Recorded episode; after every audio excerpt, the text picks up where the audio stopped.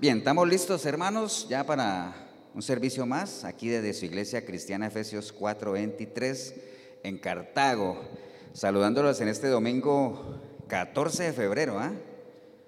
Una fecha muy esperada para muchos, ignorada para otros, y bueno, en general, pues muy celebrada, ¿no? Tanto moros como cristianos. Así es que este 14 de febrero de 2021 les saludamos desde acá, desde San José de Costa Rica, este pequeño remanente que tenemos acá en Cartago.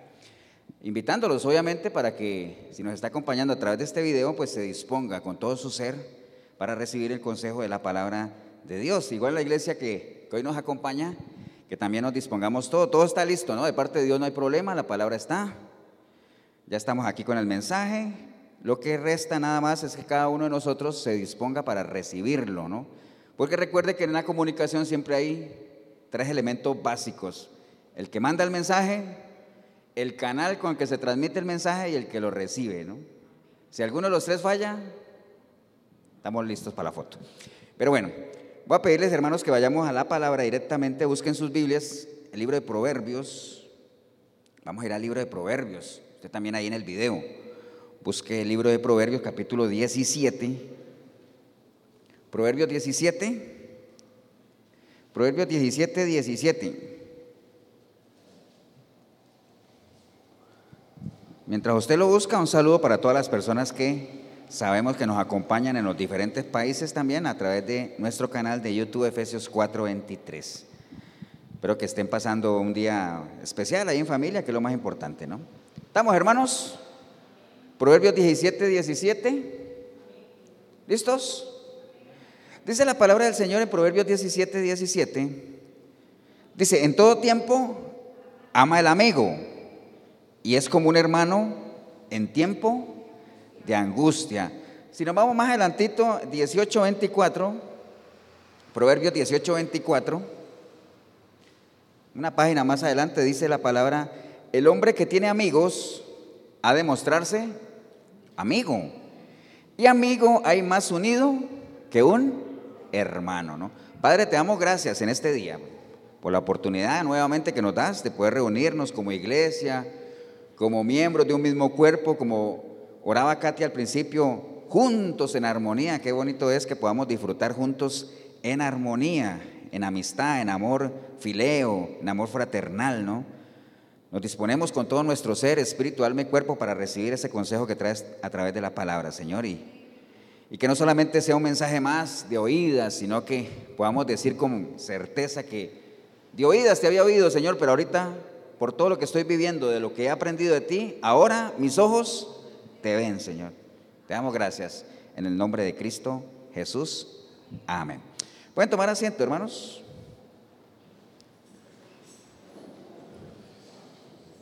Les decía ahorita que estamos en un 14 de febrero, ¿ah? una fecha muy celebrada a nivel mundial. Es el Día del Amor y la Amistad, es el Día del Cariño, es el Día de los Enamorados. Bueno, tantos nombres que se le dan, ¿no? Muchos nombres se le dan a, a esta fecha.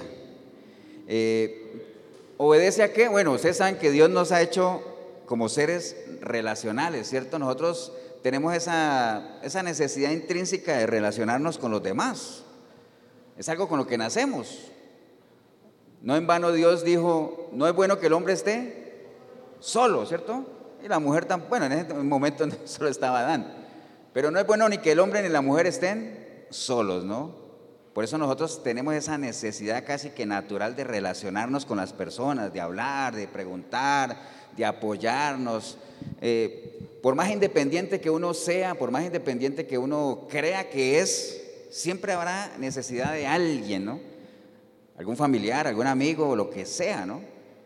Pero por eso es que dice la palabra también, es mejor dos que uno, ¿no? Porque si uno cae, el otro lo levanta, el otro lo levanta, ¿no? Entonces, eh, en, digamos, en línea a eso de que somos seres relacionales, pues surgen todo este tipo de, celebraciones, del Día del Amor y la Amistad, etcétera. Recuerde que esta fecha, como lo hablábamos hace, no me acuerdo si hace ocho días o unos cultos pasados, todo en esta vida hay dos formas de verlo, ¿no? Como lo ve el mundo, como lo ve la gente y como lo ve Dios, ¿se acuerdan? que hablamos de una cosmovisión como lo ve todo el mundo y hablamos de una cristovisión como lo ve Dios.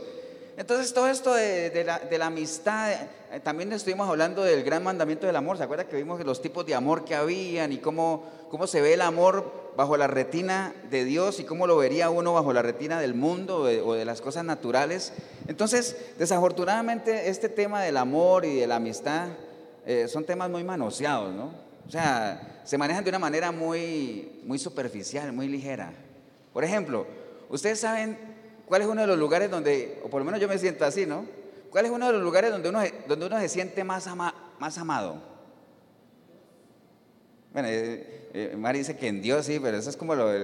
Pero no, en lo natural, en las cosas... Yo sé que Dios hace parte de nuestras cosas cotidianas, pero un lugar en específico, porque si uno dice, sí, en Dios, pero Dios es todo, pero un lugar, Piensen ustedes un lugar donde uno diga, wow, ahí donde yo me siento bien amado. ¿Dónde? ¿En la casa? ¿Dónde? ¿Dónde? No te entendí. Ah, en el hogar, en la casa. ¿Dónde más? ¿Sabes dónde, dónde yo me siento bien amado? En la feria del agricultor. ¡Wow! Sí, ese es el lugar donde yo me siento, pero súper amado. Pues. Venga, mi rey, mi cielo, mi tesoro, mi príncipe. ¡Wow! ¿Me entiende? Entonces, eh, yo me siento muy amado ahí. Es más, me siento tan amado que hasta muchacho me dicen. Eh, muchacho. ¿Me entiende? Entonces, todo el mundo le dice a uno mi amor. ¿Cierto que sí? ¿Qué va a llevar mi amor? Sigue mi amor. Entonces, son palabras muy manoseadas. Lo mismo pasa con la, con la amistad. Lo mismo pasa con, este asunto de, la amistad, ¿no? Uno desde niño, a medida que va creciendo, uno va conociendo personas a las que llama amigos. Y así como llegan, se van. Y uno realmente nunca pensó en si eso era una real, una real o no amistad. Ahorita que estamos con lo de las redes sociales, ¿cuánta gente no se ufana, se jacta de decir, uy, tengo 1700 amigos en Facebook? Gente que ni siquiera sabe si uno realmente existe o no existe. ¿Entienden? Entonces, es algo tan superficial, se maneja de una manera muy superficial que si uno a toda esa gente, no los del Facebook ni de redes sociales, porque eso ni siquiera deberíamos llamarlos amigos, sino a los que uno llama amigos, que uno por lo menos distingue, a esos que conoce, si a la gente que uno conociera, uno la metiera en el filtro de lo que es una verdadera amistad, ¿cuántos pasarían? O sea, yo estoy hablando de la amistad aquella que uno diga, esa persona que, wow, 24/7 y uno, yo puedo contar con ella y yo sé que si estoy ahí me levanta. Así, ese filtro, ¿no? ¿Cuántos pasarían? Yo creo que a uno le sobrarían dedos de la mano, ¿ah? No sé si haga el ejercicio usted con toda la gente que conoce, decir, a ver, ese no sé, tal vez la esposa y, o la, novia, la que tenga, tal vez pase ahí entre los deditos de la mano, ¿ah? Pero es difícil, realmente es difícil porque como tenemos un concepto tan superficial de lo que es amigos, entonces por eso a todo el mundo le llamamos amigos, ¿no? Y si no, mire el ejemplo del Señor, que varias veces lo hemos puesto, ¿no? El Señor dice que a él cuando predicaba lo seguían qué? Multitudes, multitudes, pero eran cientos, miles de personas que lo seguían. Bueno, una vez tuvo la oportunidad de alimentar a cuántos? Cinco mil. Alimentar, Jorgito, cinco mil. Bueno, después Tuvo un, grupo más pequeño de 70 más 12, 82 discípulos. Después se quedó con los 12 que tenía. Acuerda que varias veces hemos hecho ejercicio. Después tenía su argolla de tres, los que lo acompañaban a los grandes eventos. Por ejemplo, a la transfiguración, a la resurrección de la hija de Jairo. Eran tres, ¿cuáles? Yo siempre los anoto porque se me olvidan. Pedro, Santiago y Juan. Esa era la argolla. Pero al final, cuando él murió en la cruz, ¿cuántos quedaron? Uno. Juan, ¿cierto? Esa es la realidad. Entonces, si usted a todos sus conocidos comienza a filtrarlos, a filtrarlos, a filtrarlos, te dice, wow, qué poquitos amigos tengo. ¿ah? amigo, amigo, ¿ah? pleno amigo, la amistad certera, ¿no? Entonces, pero bueno, entonces por eso es que uno a veces dice, ¿qué se habrá fumado Roberto Carlos cuando decía que, quería tener un millón de amigos? ¿ah? Es un sueño, es una fantasía realmente. Y tampoco necesitamos tantos, ¿no? ¿Para qué necesitamos tantos? O sea, con que tengamos los que son suficientes, en los que uno se pueda apoyar, ¿para qué más, no? Pero bueno, hoy se está celebrando eso, el Día del Amor y, de la Amistad. Ya hablamos del amor hace algunos días. Hablemos un poquito hoy de la amistad. Es, es un tema que para Dios es importante, aunque usted no lo crea. Dios le da mucho énfasis a la amistad. Y ahorita lo vamos a estar viendo. Pero antes de meternos allá, como les dije, hay dos, formas de ver las cosas, como lo ve Dios, como lo ve el mundo, como lo ve todas las personas.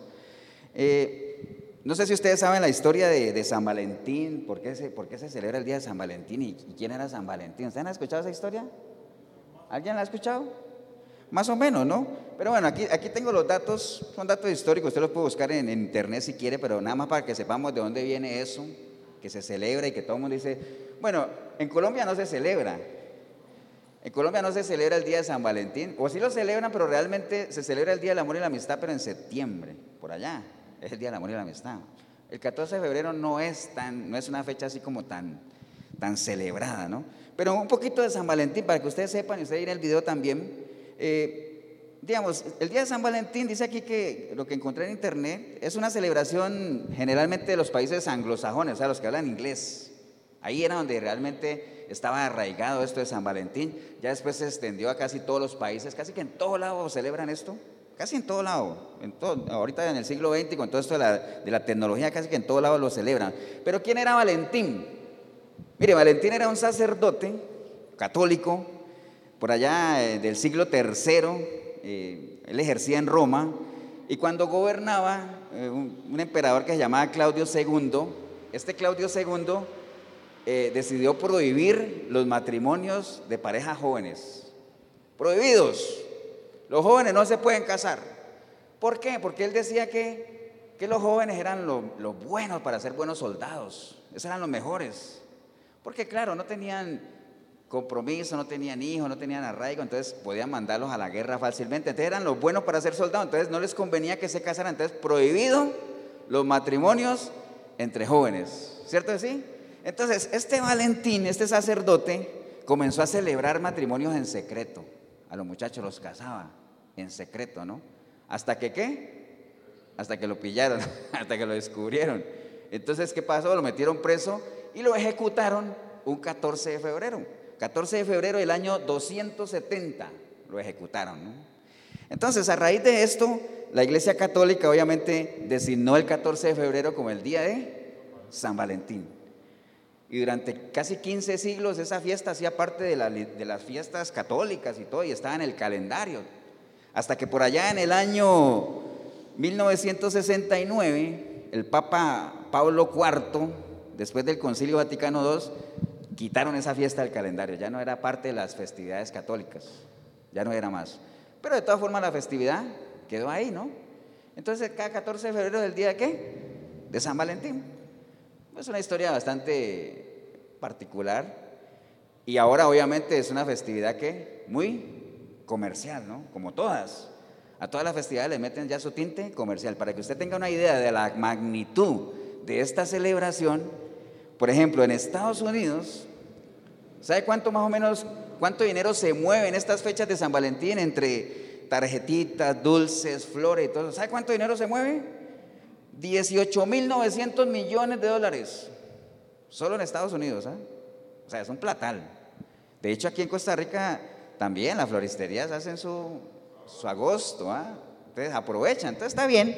Eso es nada más para que sepamos un poquito de, de San Valentín y lo que lo celebra. Entonces, claro, Hoy usted va a ver, eh, de ayer empezó hasta hoy un derroche de qué? De detalles, de coquetería, de tarjetas. Ah, está bonito, ¿cierto? Está bonito. Pero, como siempre uno lo dice, ¿no? ¿Será que un día de detalles borrarán 364 días de indiferencia, de maltrato? No, ¿cierto? ¿No? Entonces, el día del amor, el día de la amistad, el día de la madre, el día del padre, el día de todo, es todo el año, ¿no? Es como la Semana Santa que ya viene, no es una semana, todas nuestras semanas tienen que ser santas. Pero bueno, ya ustedes lo saben. Pero entremos a lo que nos interesa, que es la amistad dentro del reino de Dios, que es lo más importante, ¿no? Entonces, como les decía, Dios le da mucho énfasis a la amistad eh, y obviamente muchas de las advertencias que hay en la palabra, usted la encuentra en Proverbios, en varios libros, están más enfocadas a que nosotros seamos, ¿qué? Selectivos al momento de elegir una amistad, al momento de saber con quién nos relacionamos. Ahí está la clave, el ser selectivos. Alguien decía por ahí alguna vez, pastores, si yo me hago cristiano, entonces tengo que dejar a todas mis viejas amistades. Entonces decía, no, usted no tiene que dejar a nadie. No tiene que dejar a nadie. Métase de lleno a la palabra, métase a hacer la voluntad de Dios y usted verá que aquellas viejas amistades que están en contra de eso se van a ir solas. Se van solas, ¿cierto que sí? Entonces uno no tiene que, dejar a nadie, camine en integridad, sea selectivo a lo, que escucha, sea selectivo a, donde va, sea selectivo de, de dónde sus pies están pisando. Y, y en la medida en que usted sea selectivo, los demás, al ver que usted ha tenido un cambio radical, pues se van a ir solitos, ¿no? Se van a ir solitos. O sea, por eso es que dice la palabra que dice, Someteos pues, someteos pues a quién? A Dios. Resistir al diablo y ¿qué pasa? Y él huirá, ¿no? Él huirá solito, pero ojo, a veces la gente solamente escucha eso de resistir al diablo y él huirá. No, usted no puede resistir al diablo si no se somete primeramente a Dios, ¿no? Entonces, la enseñanza completa es esa, ¿no? Entonces, por eso usted encontrará versículos como 1 Corintios 15, 33 que dice, no erréis las malas conversaciones corrompen las buenas costumbres. ¿ah? Selectivos. Acuérdense de lo que hablamos hace ocho días cuando estamos hablando del, ojo y la, información. Que toda la información que entra aquí no es solamente lo que vemos, lo que hablamos, sino también lo que escuchamos. Por aquí entra mucha información, buena y no tan buena. Ahora, las malas conversaciones corrompen las buenas costumbres, pero también recuerde que la fe viene por el oír. ¿Me entiende? Entonces, no podemos evitar el oír, pero seamos selectivos. Pesemos todo, desechemos lo que no es de Dios y arraiguemos lo que sí es de Dios, ¿no? Proverbios 13:20 dice, el que anda con sabios, sabio será, mas el que se junta con necios será quebrantado, ¿no? Entonces ahí es donde uno tiene que preguntarse, en línea todas esas advertencias que la palabra me da, ¿quiénes son mis amigos? ¿Quiénes son las personas con las que yo ando? Hay un dicho que dice, dime con quién andas y te diré quién eres. Funciona en la otra vía también. Dime quién eres y te diré con quién andas. ¿Me entiende? Acuérdese de lo que hablamos de las águilas. ¿Las águilas andan con quién? Con águilas, ¿no? Las águilas andan con águilas. Usted no ve las águilas, una águila conversando, es una fábula, ¿no? Usted no ve una águila conversando con una gallina ahí porque primero la come. Entonces, las águilas con águilas, ¿cierto sí? Entonces, andemos con personas que sean de edificación para nosotros, que nos exijan, que nos, que nos empujen a ser mejores, ¿no? Estamos, hermanos, que nos contribuyan. Ese, ahí, por ahí ya van habiendo filtros de lo que es una verdadera amistad, una persona que contribuya para que uno crezca, que no te estanque, o sea, que no te eche para atrás, ¿no? Porque recuerde que así como una buena amistad te puede impulsar a crecer, también una mala amistad puede destruir una familia, una mala amistad puede destruir hijos, puede desviarlos, puede... Vean, ¿cuántos ministerios no conocemos? Ustedes que conocen, usted también debe conocer, de gente que era buena, buenos siervos de Dios, ¿cierto, Miguelito? Gente que caminaba bien, pero comenzaron a, escuchar cosas, a juntarse con otras, a agarrar mañas, y hoy por hoy están totalmente desviados del, verdadero ministerio. ¿eh? ¿Me entiende? una mala amistad, una mala influencia puede dañar un ministerio. Entonces hay que ser muy selectivos, ¿no? Eh, imagínense que si nosotros hubiéramos escuchado, yo no sé a ustedes, pero en el caso mío, si uno hubiera escuchado a sus amigos cuando uno recién estaba empezando en el cristianismo, ¿dónde estaríamos ahora? Porque acuerda lo que uno escuchaba, ¿no? ¿Cómo? Te, te a hacer pandereta, pero ¿para qué te vas a meter ahí? Te volviste loco, como le decían a mi esposa cuando fue a Colombia siendo cristiana, le digo, ¿y a usted qué? ¿Fue que la violaron o qué? ¿Por qué se hizo cristiana? Porque, ¿me entiende? Entonces, si uno se pusiera a escuchar esas cosas, ¿dónde estaríamos ahora? ¿Quién sabe, no? ¿Dónde estaríamos? Si se deja uno influenciar, ¿no? Entonces, eh, la mejor decisión que uno puede hacer es, sea selectivo, encuentre personas que sean temerosas de Dios para que, entre temerosos de Dios, porque acuerde que ahí es donde está el principio de la sabiduría, ¿no? Eh, en, el temor a Dios, ¿no? Entonces, eh, hay muchos ejemplos en la palabra de gente que tomó esa sabia decisión de juntarse con gente que valía la pena, ¿no? ¿Ustedes se acuerdan cuando les pongo siempre el ejemplo de, de, los muchachos que fueron a buscar a David, que estaba en la cueva aquella? Venían, ellos decían, con Saúl no vamos a llegar a ningún lado. Saúl no sabe ni para dónde va. Entonces por eso nos sentimos abatidos, tristes, desubicados, endeudados. Entonces, yo no, vámonos a buscar a David, que ese sí sabe para dónde va, porque ese tiene la presencia de Dios, ese tiene la guía de Dios. Llegaron a David así y después se transformaron, ¿cierto así? Hay varios ejemplos. E, en el caso de Josué, ustedes conocen la historia de Josué, ¿no? Josué era el segundo de quién? De Moisés, ¿cierto? Entonces uno le dice a José, qué bárbaro José, ¿cómo hiciste para que Dios te escogiera para, para ese privilegio de llegar a la tierra prometida? ¿Qué, ¿Qué hiciste? ¿Qué diría Josué? No me le despegué a Moisés. le fui ahí, ¿no? Chupándole rueda, como hacen los ciclistas, ¿no? Ahí absorbiendo todo y en el momento que Moisés ya no estaba listo, entonces yo estaba listo. ¿Cierto sí? ¿Qué hizo Eliseo? Tampoco se le despegó a Elías, ¿cierto que no?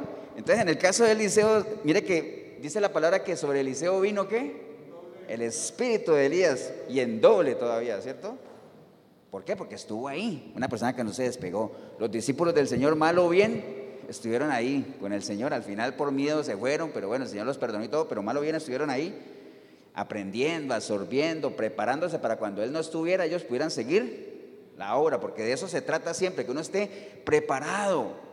¿Preparado para qué? Para asumir la responsabilidad, para agarrar la estafeta. ¿Acuerdan de Daniel también? Que él tenía unos amigos y los llevaron prisioneros allá y ellos mantenían esa amistad y, ellos cuatro firmes, no se dejaron contaminar ni nada de eso y pudieron salir adelante. Entonces, eh, hay que ser selectivo con eso, ¿no? ¿Estamos, hermanos?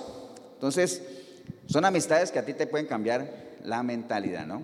Pero bueno, nosotros tenemos que aprender, eh, la Biblia nos advierte de la necesidad de que podamos distinguir entre amistades que no nos convienen porque no todas las amistades ya sabemos que son buenas, ¿no? Algunas nos ayudan, otras nos frenan, algunas nos impulsan a seguir adelante, otras nos contraen.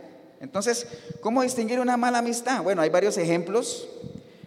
Mire, cuando una persona comienza a manipular la palabra para, a su conveniencia para hacerte resbalar, huya de ahí, ¿no? Por ejemplo, lo que le pasó a Eva con la serpiente, ¿se acuerdan? Que se le acercó ahí y le dijo, ¿y por qué no comes del árbol? Es que Dios me dijo que no. Y dice, no vas a comer, tranquila, manipular la palabra para su conveniencia. Lo que pasa es que si comes, vas a tener un conocimiento muy parecido al de Dios. Entonces comienzan a manipular la palabra para qué? Para hacerte caer. Entonces comienzan a decirte frases como, ¿para qué vas a la iglesia? Si Dios está en todas partes. ¿Para qué? O sea, déjate de ser fanático. ¿ah? ¿Para qué lees tanto la palabra? Recuerda que en la palabra dice que la mucha letra mata. ¿Me entiende? Manipular la palabra, ¿no? Entonces, generalmente comenzamos a escuchar cosas como esas, por ejemplo, no te preocupes que Dios es amor, Él te acepta como eres. Las relaciones sexuales fuera del matrimonio no son malas, tranquilos, si se hacen con amor, como Dios es amor, no te preocupes, no pasa nada. ¿Me entiendes? Son personas que en vez de ayudarte a crecer, a fortalecerte más bien, te van bajando el piso, ¿no? ¿Estamos, hermanos?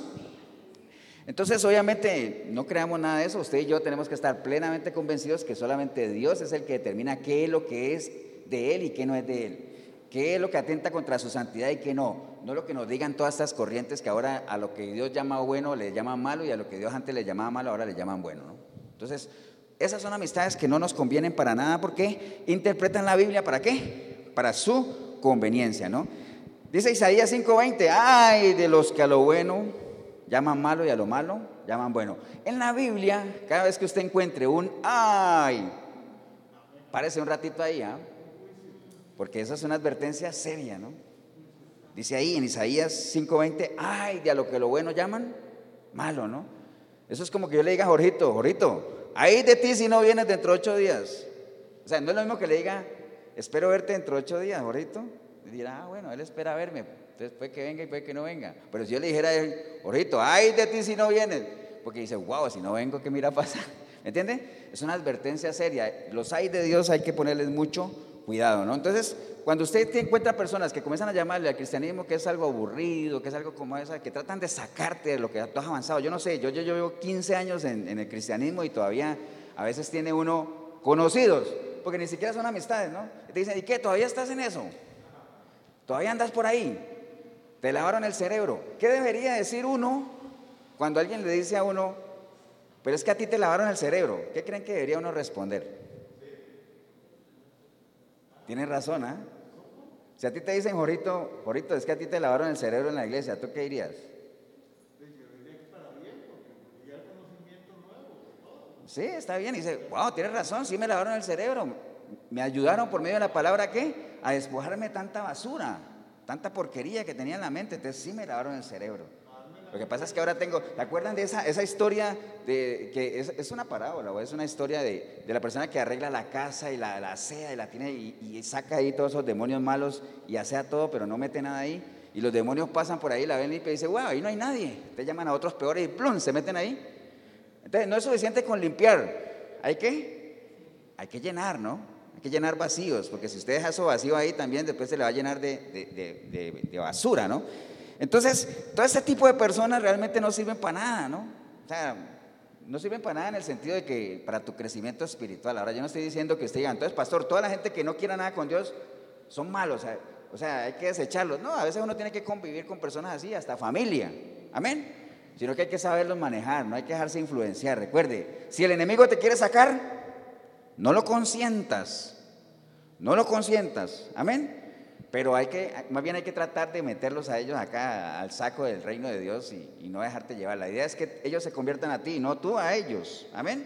Pero para que ellos se conviertan a ti, pues hay que relacionarse, ¿no? Hay que hablar. Amén o no. Hay que hacerlo, ¿no? Ok. Entonces, hay un ejemplo en la palabra también de lo que es una mala amistad. Eso está, siquiera no te la cita nada más, en 2 de Samuel 13.1. 2 de Samuel 13.1 hay una historia, hermanos, eh, de un muchacho que se llamaba Amón. Él, es, él era hijo de David. ¿Acuerdan de esa historia? Si la conocen. Él era hijo de David y resulta que él estaba enamorado de quién? De la hermana. O sea, en ese entonces eran tantos hijos y todo eso. Entonces, él estaba enamorado de la hermana, que se llamaba Tamara, ¿no? Y entonces tenía un amigo, por aquí tengo el nombre. Tenía un amigo que se llamaba Jonadat, que la Biblia dice que era muy astuto. Pero era un amigo, entre comillas, porque era un, era un mal amigo. ¿Por qué era un mal amigo? Porque en vez de influenciarlo para bien y decirle, pero ¿cómo vas a estar tú enamorado de tu hermana? Eso es algo malo. O sea, arrepiente, te habla con tu padre, busca consejo, lo que sea. Más bien lo que hizo fue que idearle un plan para que él pudiera tener a la hermana. Entonces, toda una historia ahí, usted la puede leer, eh, de Samuel 13, del 1 al 5, le dijo, hazte el enfermo y dile a tu papá que tú quieres que tu hermana te atienda y cuando tu hermana te venga a atender, pues entonces agárrale y todo ese rollo, ¿ah? O sea, el amigo haciéndole el plan, ¿no? Eso no hace un amigo. Un amigo no te da ideas para que tú caigas. Un amigo no te pone todo para que tú vayas a la perdición. Más bien un amigo lo que hace es tratar de qué? de hacerte ver que estás mal. Amén. Entonces, en lugar de corregirnos, más bien lo que hacen es promover qué? Nuestro pecado, ¿no? O sea, si estás mal, más bien lo que hacen es alentarte para que sigas así. ¡Wow! ¡Qué carga eres! Si estás en adulterio, dice, wow, tú eres un prototipo de, ¿cómo le llaman a esos que son reproductores? A, esos animales que son un, cemental. Esa es la palabra. Dice, wow, tú sí que eres un cemental, ¿no? ¿me entienden? En vez de hacerle ver que está mal, ¿no? Entonces, ese tipo de amistades realmente no nos llevan a ningún lado, ¿no? Eh, la recomendación de la palabra para esas malas amistades está en Proverbio 3.7 cuando dice, no seas sabio en tu propia opinión, teme a Jehová y apártate del mal, ¿no? Entonces, esas son las amistades que hay que identificar y hay que sacar, hay que ser selectivos, ¿no? Pero bueno, también la palabra nos ayuda a que nosotros reconozcamos buenas amistades, porque no todo el mundo es malo sea, también hay bueno, de todo ahí en la viña del Señor, dice por ahí un, dicho, ¿no? Entonces, ¿cuáles eran algunas características de los buenos amigos? Que ahí es donde queremos llegar, ¿no? O sea, la idea de nosotros es, seamos selectivos, apliquemos el filtro, desechemos a aquella gente que no nos hace crecer y más bien concentremos en aquellos que eh, nos sirven. ¿Para qué? Para que nosotros podamos crecer, ¿no? Entonces, características de buenos amigos. Vean, voy a leerles, por ejemplo, Job 2.11. Job 2.11 dice la palabra del Señor. Todos conocen la historia de Job, ¿no? ¿Acuerdan de Job? Siervo próspero y todo eso que la discusión de Satanás con el Señor decía, sí, pero él te es fiel porque tiene todas esas cosas. Quítale cosas y verás que reniega, ¿no? Entonces, toda la historia de Job. Entonces, dice Job 2.11, dice, y tres amigos de Job, Elifaz, Temanita, Bildad, Suita y Zafar, Naamaitita, dice, luego que oyeron todo este mal que le había sobrevenido, vinieron cada uno de su lugar porque habían convenido en venir juntos para condolerse de él y para consolarle. Un buen amigo, ¿qué pasa? Un buen amigo aparece en los momentos que más duros, en los momentos más adversos. ¿Para qué? Para tenderte una mano, para sacar qué pasó, ¿no? O sea, los amigos se miden en dos momentos importantes. En las buenas, para saber cuántos son, y en las malas, para saber cuántos quedan. Ahí se mide, ¿no? Más que todas las malas, ¿no? Porque en las buenas hay muchos, ¿no? Pero por lo menos en las buenas saber los que están ahí y que uno los ve ahí. ¿No acuerda lo que pasó al hijo pródigo cuando se fue con toda la plata allá a tierras lejanas? Dice que andaba con mucha gente gastando y todo eso, pero cuando se le fue acabando la plata, se le fueron acabando los amigos hasta que quedó solo y tuvo que ir a criar cerdo, ¿no? ¿Acuerdan de esa historia, no? Entonces, un buen amigo aparece en el momento de la angustia, ¿no? Por eso leíamos ahorita, leíamos eso que es, dice, y es como un hermano en tiempo de la angustia. ¿Por qué dice que es como un hermano en tiempo de la angustia? ¿O que es mejor un amigo cerca que un hermano lejos? Por ejemplo, yo, yo tengo todos mis hermanos, la mayoría, tengo una hermana aquí, pero la mayoría de mis hermanos están en Colombia. Un saludo para mis hermanos allá, se les quiere, un abrazo. Pero a mí es que en un momento de angustia, ¿de qué me sirve tener hermanos lejos? Prefiero un amigo cerca. Amén. Entonces, y un amigo que sea de esas características, que sea como un hermano en tiempo de angustia, ¿no?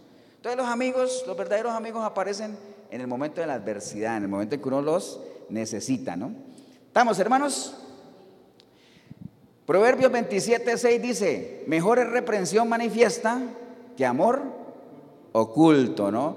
Una verdadera amistad es sincera y fiel, ¿no? Un amigo te dice realmente de frente lo que tú necesitas saber.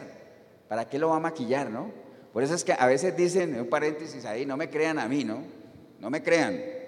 Pero a veces dicen que, los hombres son más sinceros que las mujeres en sus amistades, ¿no? Porque, por ejemplo, un hombre, un hombre se encuentra con un amigo y si lo ve gordo, en su mente dice, wow, qué gordo que está. Y le dice, wow, ¿cómo estás de gordo? Pareces una llanta. ¿Cierto que sí? Ahora, si eso mismo ocurre entre mujeres, la ve y le dice en, su pensamiento, qué gorda que está. ¡Wow! ¡Qué bien te ves! ¿Estás yendo al gimnasio? Pero qué figura, ¿me entiendes? Entonces no es, es un ejemplo tonto, pero así pasa. Entonces el verdadero amigo te dice lo que tú necesitas saber. ¿Qué le dijo Natán a David? Tú eres ese hombre. Tú eres ese hombre. Y si no hubiera habido Natán, no se hubiera arrepentido un David, ¿no? Entonces, a veces nosotros por, por apariencia o por mantener una amistad o por, por hacerlo sentir bien, decimos lo que la gente quiere oír, ¿no? ¿Me entiende? Eso no es una verdadera amistad. Por eso cuando el Señor vino aquí, Él dijo, yo no he venido a hacer la voluntad mía ni la del Padre, nada más, gústele a quien le guste. ¿Qué decía Pablo? Yo no he venido a agradar a nadie porque el día que yo agrade a la gente no puedo agradar a Dios. ¿Me entiende? Entonces, una verdadera amistad es sincera y fiel. Amén o no. ¿Estamos hermanos? ¿Qué más? ¿Qué más de las verdaderas amistades? Segunda de Timoteo 1.15 dice la palabra del Señor. Ya sabes esto, que me abandonaron todos los que están en Asia, de los cuales son Figelo y Hermógenes. Tenga el Señor misericordia de la casa de Onesíforo, porque muchas veces me confrontó y no se avergonzó de mis cadenas, sino que cuando estuve en Roma me buscó solícitamente y me halló, ¿no?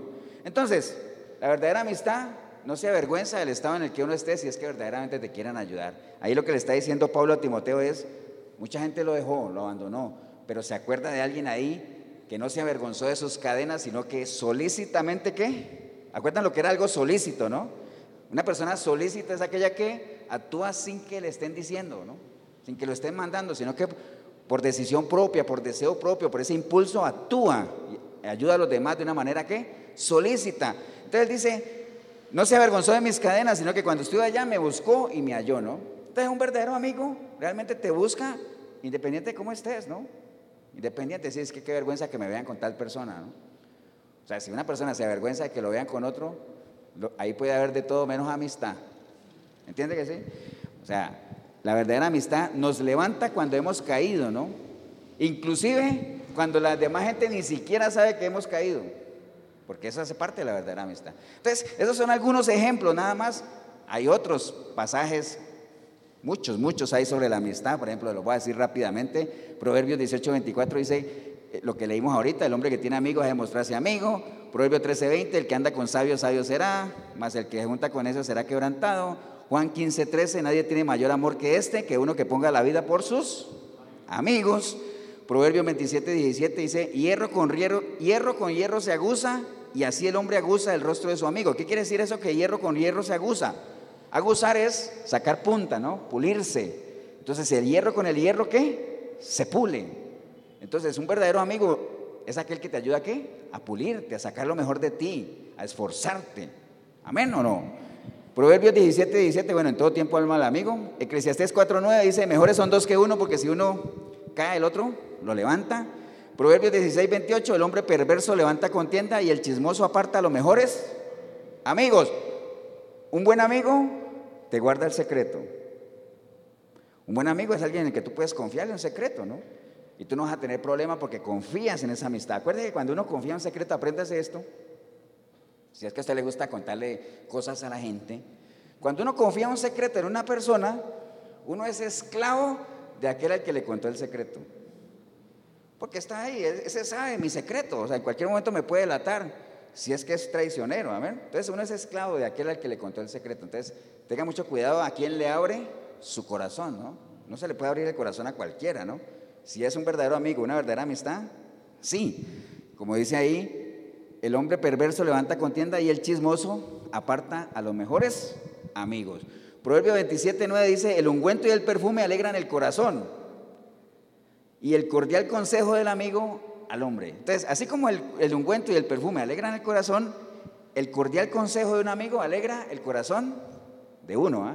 Entonces, cuando uno tiene un verdadero amigo que te da buenos consejos y son consejos sinceros, eh, obviamente llenos de cariño, eso le alegra a uno el corazón.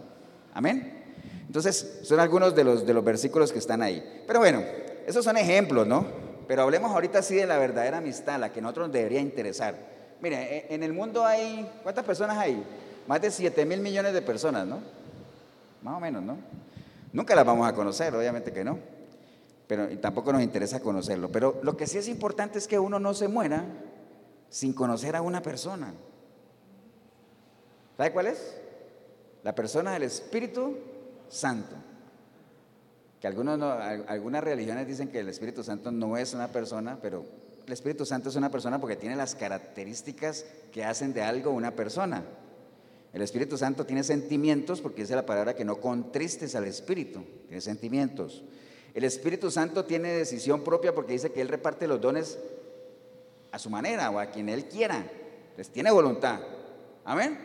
Entonces el Espíritu Santo tiene facultades que lo, califican como persona. Entonces esa es la persona que nosotros nunca debería, y ahora usted dirá, pastor, pero es que todos ya le entregamos nuestra vida al Señor y, hemos tenido nuestro encuentro. sí, pero una cosa es eso y otra cosa es que uno se dé a la tarea de conocer a la persona del Espíritu de Dios, a la persona de Dios mismo, que el Espíritu Santo es Dios, ¿no? Entonces, esa es la amistad que nosotros no podemos dejar pasar sin que conozcamos, porque es una amistad que a usted y a mí algunos ya lo estamos experimentando y todavía no falta más, nos ha cambiado la manera de pensar. ¿Amén o no? Eso hace un verdadero amigo. Te cambia tu manera de pensar, te influye positivamente para que tú comiences a valorar cosas que antes no valorabas, como la familia, como la salud, como el respirar, como el poder ver las maravillas que Dios ha hecho. Todo eso un verdadero amigo te, te lleva a que tú lo hagas, ¿no? a que seas un valiente en el reino de Dios y, que no haya ese espíritu de cobardía, que nosotros podamos cambiar nuestro lamento en baile, en danza. Amén, hermanos. Todo eso que nos dé esa paz que, solo un amigo verdadero nos puede dar, ¿no? Cuando uno, uno deposita una confianza en esa persona y uno descansa tranquilo porque confío en esa persona, ¿no? Una paz que supera cualquier entendimiento. Esa es la verdadera amistad, ¿no? Entonces, ¿cuáles son las características de una verdadera amistad, hermanos? Vamos a hacer el, plano natural y después vamos a ir a la palabra para que ustedes vean que el Señor usó más o menos esa, misma analogía o, hay ese paralelo entre los dos, ¿no? Entonces, eh, para que nosotros califiquemos a una persona como amigo, hay varias cosas que deberían pasar, ¿no?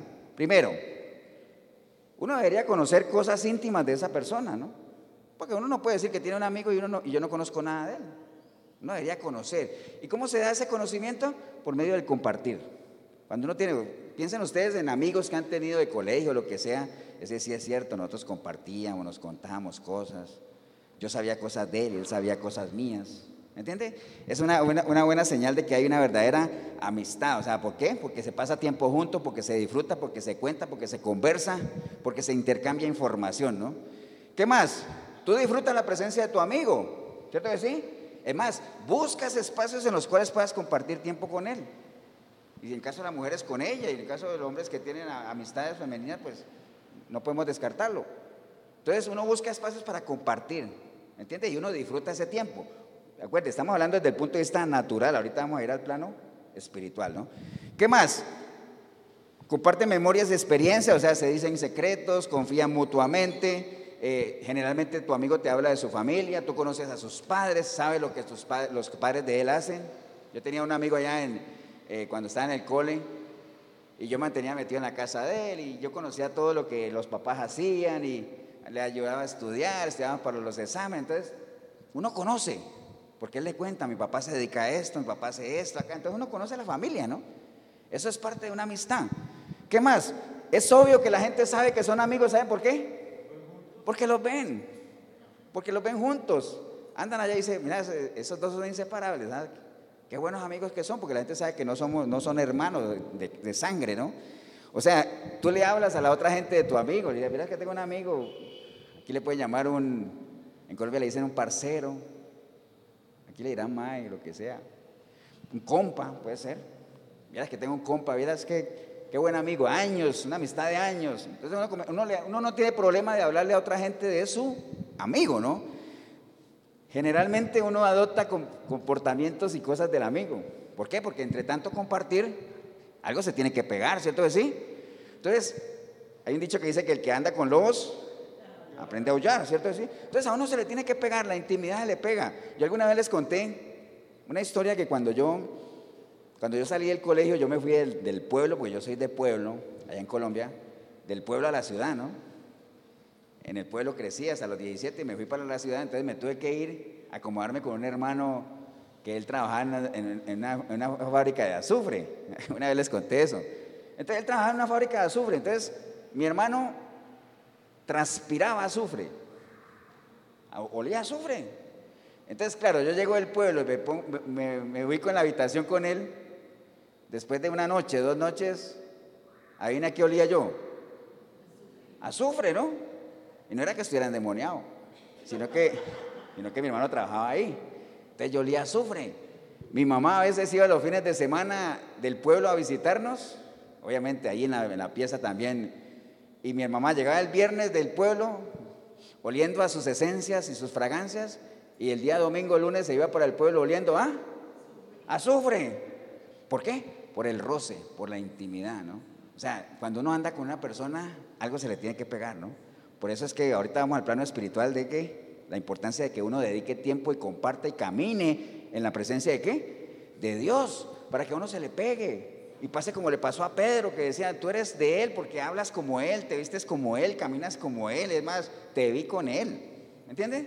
Todo eso se le tiene que pegar a uno. Entonces, la gente se da cuenta que uno es amigo, ¿por qué? Porque anda con la persona, andan juntos. ¿Me entiendes? Estamos viendo de la parte natural, ¿no? Y ahora, algo bien importante cuando uno tiene una amistad es que uno no tiene que aparentar nada. Usted es delante de su amigo como usted es. Usted no tiene que aparentar nada. Ni tiene que aparentar que es rico, ni tiene que aparentar que es vegetariano si no lo eres, porque hay gente que dice que creen que es vegetariano y cuando están escondidas se meten su chuleta. ¿Entiende? Usted no tiene que aparentar nada, usted tiene que ser auténtico, real delante de su amigo. ¿Por qué? Porque se conocen y porque te acepta como eres. Amén. Eso en el plano natural. Pero bueno, vamos a ir al plano espiritual y voy a decirles que vayamos juntos al libro de Juan. Vaya al libro de Juan, capítulo 13. Juan capítulo 13. Mientras buscamos Juan capítulo 13, digo Juan capítulo 15, 13, perdón, 15, versículo 13. Hay muchos ejemplos de personas que tuvieron el privilegio de que Dios les llamara amigos. Por ejemplo, la primera persona que tal vez no dice la Biblia que Dios le llamó amigo, pero era, por ejemplo, en el caso de Adán. Pero Adán qué? Adán caminaba con Dios. Caminaba con Dios, tenía la moral de Dios, tenía la forma de pensar de Dios, entonces tenía una relación íntima con Dios. Abraham sí fue una persona a la que Dios le llamó amigo, ¿no? Moisés dice que hablaba con Dios cara a cara, frente a frente, ¿no? David adoraba a Dios con pasión, con, ganas. El apóstol Juan dice que él recostaba su cabeza ¿dónde? En el regazo del Señor. Era su amigo, era el discípulo amado. Y de esa misma manera usted dirá, ah, pastor, pero esas eran esas personas, pero es que no nos vamos a comparar. Sí, está bien, no nos vamos a comparar, pero nosotros también podemos ser amigos del Señor, si lo quisiéramos. Es una decisión personal. Amén. Entonces vamos ahí a Juan 15, 13. ¿Lo tienen, hermanos? Juan 15, 13 dice la palabra del Señor, nadie tiene mayor amor que este, que uno ponga su vida por sus amigos. Dice, vosotros sois mis amigos si hacéis lo que yo os mando. Ya no os llamaré siervos, porque el siervo no sabe lo que hace su Señor, pero os he llamado amigos, porque todas las cosas que oí de mi Padre os las he dado a conocer. No me elegisteis vosotros a mí, sino que yo os elegí a vosotros y os he puesto para que vayáis y llevéis fruto, y vuestro fruto permanezca, para que todo lo que pidiereis al Padre en mi nombre, Él os lo dé, ¿no? Entonces, hay un ejemplo ahí de lo que el Señor habla de, de la amistad, dice que nos va a llamar amigos, no siervo, porque el siervo por lo general no sabe lo que su Señor hace y todo eso, pero dice, lo voy a llamar amigo porque es otro nivel, ¿no? Otro nivel. Entonces, si nosotros desglosamos eso, él dice, bueno, obviamente no hay un mayor amor que este, que, el que ponga su vida por sus amigos. O sea, no hay una mayor demostración de amor que esa. Y lo hizo. No es que lo dijo, sino que lo dijo y lo hizo.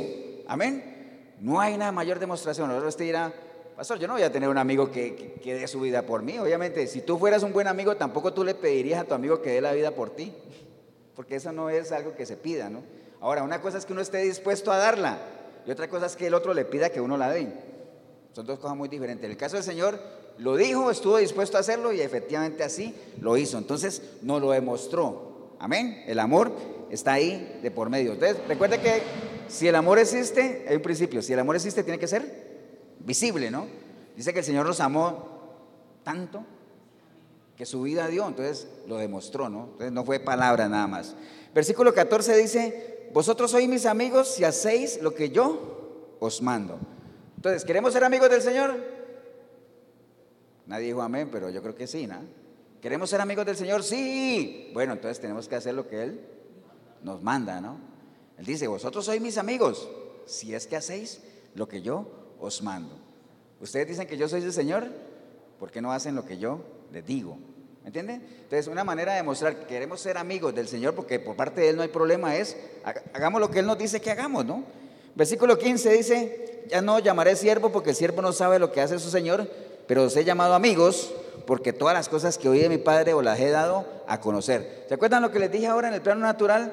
Que por lo general, cuando uno tiene un amigo, tanto uno le cuenta a él cosas de la familia como Él le cuenta a uno cosas de la familia? Pues el Señor vino a eso, ¿no? ¿Qué vino Él a hacer? A mostrarnos al Padre, ¿no? Todas las cosas que yo vi del Padre se las he dado a conocer, no me he guardado nada, ¿no? Es parte de demostrarles a ustedes lo que es la amistad, ¿no? Pero ¿a quiénes se las confió? A sus amigos, ¿no? A sus amigos. Recuerde que cuando Él dice, ustedes no me escogieron a mí, yo los escogí a ustedes, porque si hay algo que nosotros podemos escoger, son los amigos. La familia uno no la escoge. Los vecinos uno no los escoge. Los compañeros de trabajo uno no los escoge. Pero si hay algo que nosotros podemos escoger, ¿sabe qué es? Los amigos.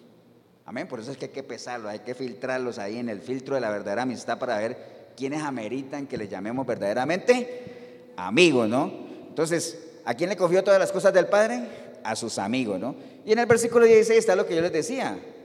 Nosotros no lo elegimos a Él, sino que Él fue el que nos eligió. Nosotros podemos llegar a amarlo, ¿saben por qué? Porque Él nos amó primero, ¿no?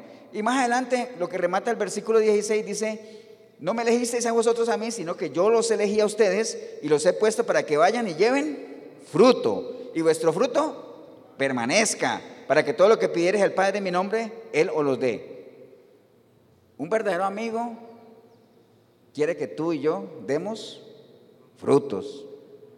Y que no sean frutos pasajeros, sino que sean cosas que permanezcan, ¿no? O sea, no es solamente limitarte a eso, animarte, sino empujarte para qué? Para que demos fruto, para que realmente haya una manifestación física de que realmente estamos creciendo. Si hay algo que demuestra que un árbol está creciendo es cuando empieza a dar frutos. Entonces un verdadero amigo, como dice el Señor ahí, yo los elegí a ustedes para qué? Para que den fruto. Y, para eso los he preparado, no los dejé solos.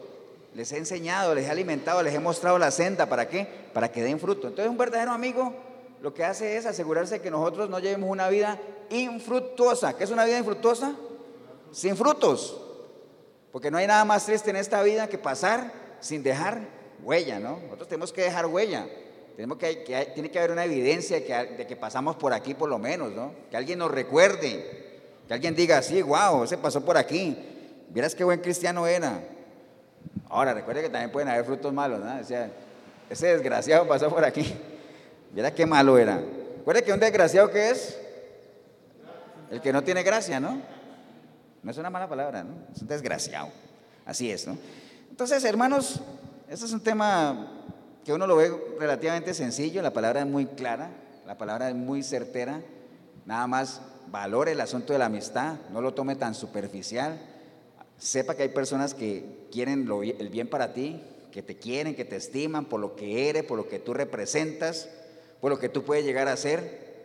O sea, esas personas atesórala, porque dice que el que encuentra un amigo, encuentra un tesoro, ¿no? Recuerde que un tesoro es, es lo que uno valora, algo que tiene valor para uno. Por eso es que la palabra dice que donde está tu tesoro, o sea, donde están las cosas que tú valoras, ahí está. Tu corazón está, tus pensamientos, están toda, toda tus, está toda tu mente enfocada ahí, ¿no? Entonces, si tú encuentras un, amigo, eso es un tesoro, es algo que debes valorar, es algo que debes apreciar. ¿Y qué hace uno con los tesoros? Los cuida, ¿no? ¿Cierto que sí? Bueno, ya sí que los entierran, entonces van a enterrar a tus amigos, ¿no? No se trata de eso, ¿no? Los tesoros se cuidan, se valoran, se guardan, se esconden, digámoslo así, para que nadie nos los quite, ¿no? Eso hace uno con los tesoros. Entonces, eso debe hacer uno con los amigos, ¿no? Entonces, voy a leerles nada más este, este, esta compilación como de cuatro versículos para que ustedes los tengan ahí presentes. Dice, dice la palabra del Señor, porque hay mucha gente afligida. Y usted sabe que ahorita estamos en un sistema acelerado y todo el mundo. Y, hay gente llena de amigos, pero amargada, afligida. ¿Por qué? Porque amigos le llaman a cualquier cosa, ¿no? Entonces, por más amigos que usted quiera tener, recuerde, eh, es un tema que tiene que ver con la soledad, que dice que no hay, no hay peor soledad que la soledad acompañada, ¿no? Hay gente que está llena de personas a su alrededor, pero se sienten solas. ¿Por qué? Porque simplemente son personas, nada más que están ahí a tu alrededor llenando un espacio. Pero a uno de qué le sirve eso, ¿no? Lo que uno necesita es tener gente es cercana, donde uno pueda recostarse, uno pueda eh, realmente eh, depositar cierta confianza en algo que está haciendo, un consejo, un abrazo, lo que sea, ¿no? Entonces, por más amigos que usted quiera tener, si usted, si es el caso de alguno aquí o ahí, que se sienta afligido, amargado, mire, mire estas palabras que están, son sacadas de la Biblia. Dice, recuerde, ¿de dónde vienen sus pleitos y sus guerras? De nuestra mente, ¿no? De nuestras pasiones, las cuales combaten en nuestro miembro, como hablábamos hace ocho días. O almas adúlteras, ¿No sabéis que la amistad del mundo es enemistad contra Dios? Recuerde eso, ¿no? Usted no puede ser amigo del mundo y pretender ser amigo de Dios porque son cosas que van en direcciones contrarias, ¿no? Cualquiera pues que quiera ser amigo del mundo se constituye enemigo de Dios, ¿no? Ahora, ustedes, usted quiere tener paz, dice la palabra del Señor, vuelve ahora en amistad con Dios y tendrás paz y por ello te vendrá bien, ¿no? Esa es la única amistad que te va a traer la paz que uno añora, ¿no? La amistad con Dios, es la única. Del resto pueden haber, te pueden dar otras cosas diferentes, pero esa paz realmente que supera cualquier entendimiento, que, que está dispuesta a sobrellevar cualquier situación adversa, esa paz solamente nos la puede dar una verdadera amistad con quién? Con Dios, nada más, nada más. Ahora, usted podrá decir, ahora que le hablé de Adán, de Abraham, de Moisés, de David, de Juan, de toda esa gente que tenía una amistad cercana con Dios, usted puede decir, sí, pastor, es que esa gente está a otro nivel. No, ¿sabe qué es lo único que diferencia a esa gente de nosotros? Que ellos pasaban su tiempo con el Señor, dedicaban su espacio para caminar con Él, lo consideraban a Él para qué? Para todas sus decisiones. Era el eje central de su vida, de su caminar. ¿Me entiende? Era la prioridad. Así debe ser nuestra amistad con el Señor. ¿Para qué?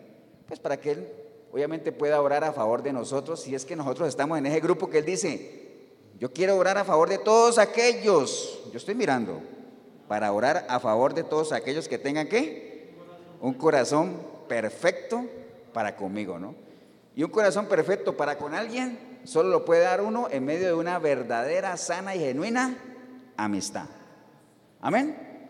Póngase de pie, vamos a darle gracias al Señor, hermanos. Yo espero que tengamos eso claro de no le llamemos amigo. Es que hay, palabras muy, muy superficiales. Es, por ejemplo, lo de siervo también. Venga, siervo, siervo no. Hay que distinguir entre un creyente y un siervo, ¿no? Siervo es el que le sirve al Señor.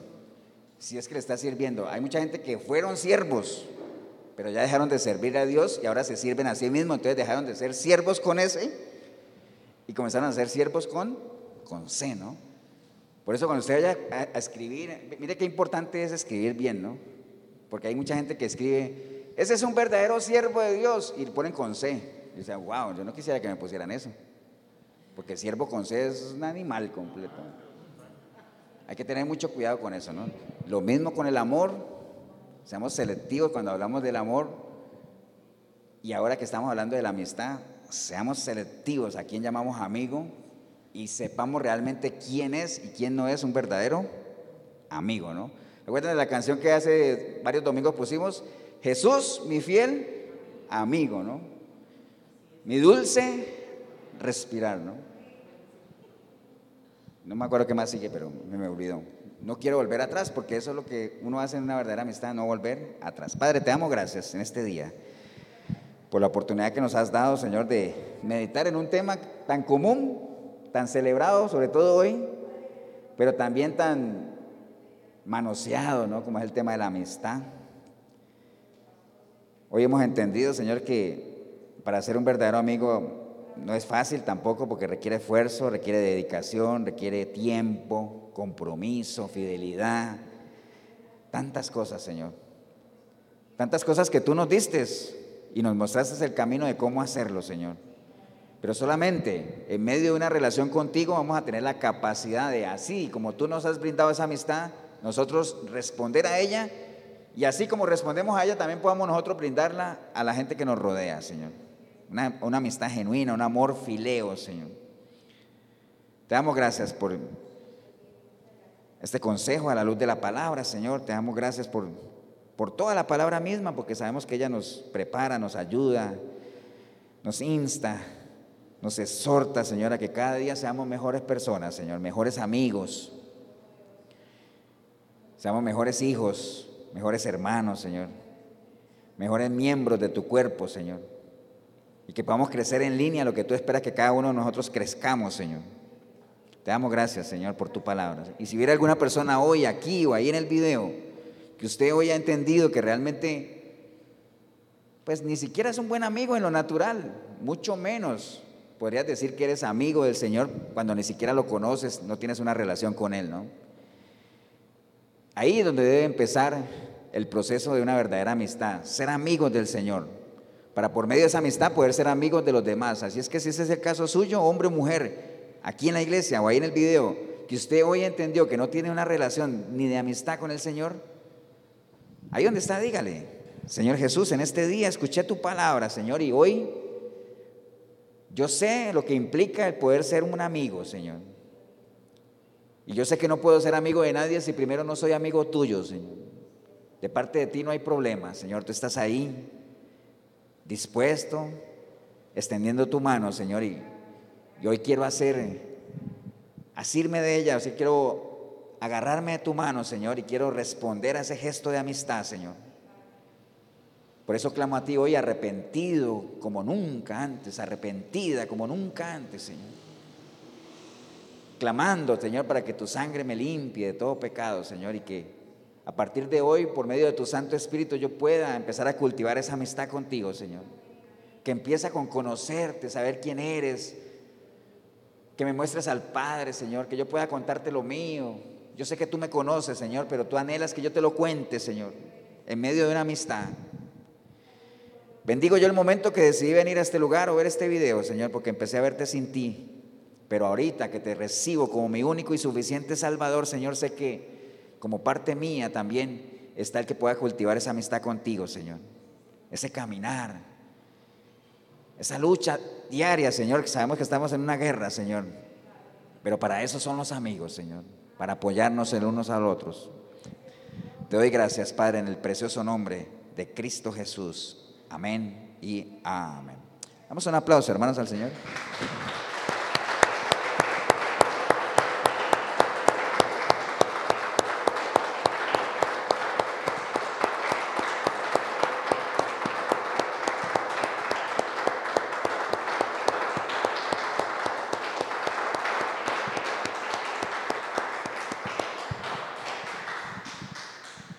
Bien, si usted hizo la oración, felicitarle, eh, pero recuerde, siempre lo decimos, eso no, es suficiente. ¿eh? Eso es como cuando uno llama a un amigo una vez cada tres años, ¿no? Pero si no hay esa, esa, comunicación constante, eso, la amistad se pierde, ¿no? Y todos, todos tenemos ejemplo en lo natural, personas con las que dejamos de hablar y ya la amistad se fue, se acabó. Entonces usted tiene que de aquí en adelante, si ya recibió al Señor, empezar a cultivar esa amistad, ¿no?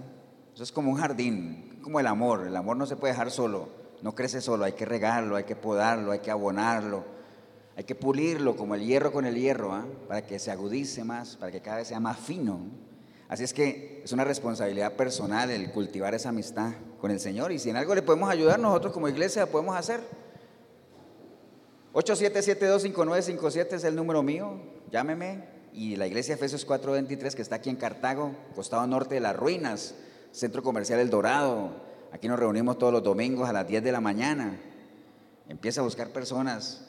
Y, ¿Quién quita? O sea, a veces uno llega a una iglesia y, con, y, poco tiempo, mucho tiempo, uno logra cultivar buenas amistades. No digo que todos, porque cada uno tiene sus intereses, ¿no? Pero busque ambientes donde se pueda desarrollar buenas amistades. Y qué mejor que en una iglesia cristiana, ¿no? Y a través de la palabra, obviamente, que es la única manera de conocer al Cristo al cual ahorita le has entregado tu vida, ¿no? Que el Señor los bendiga, un abrazo. Nos vemos en una próxima oportunidad.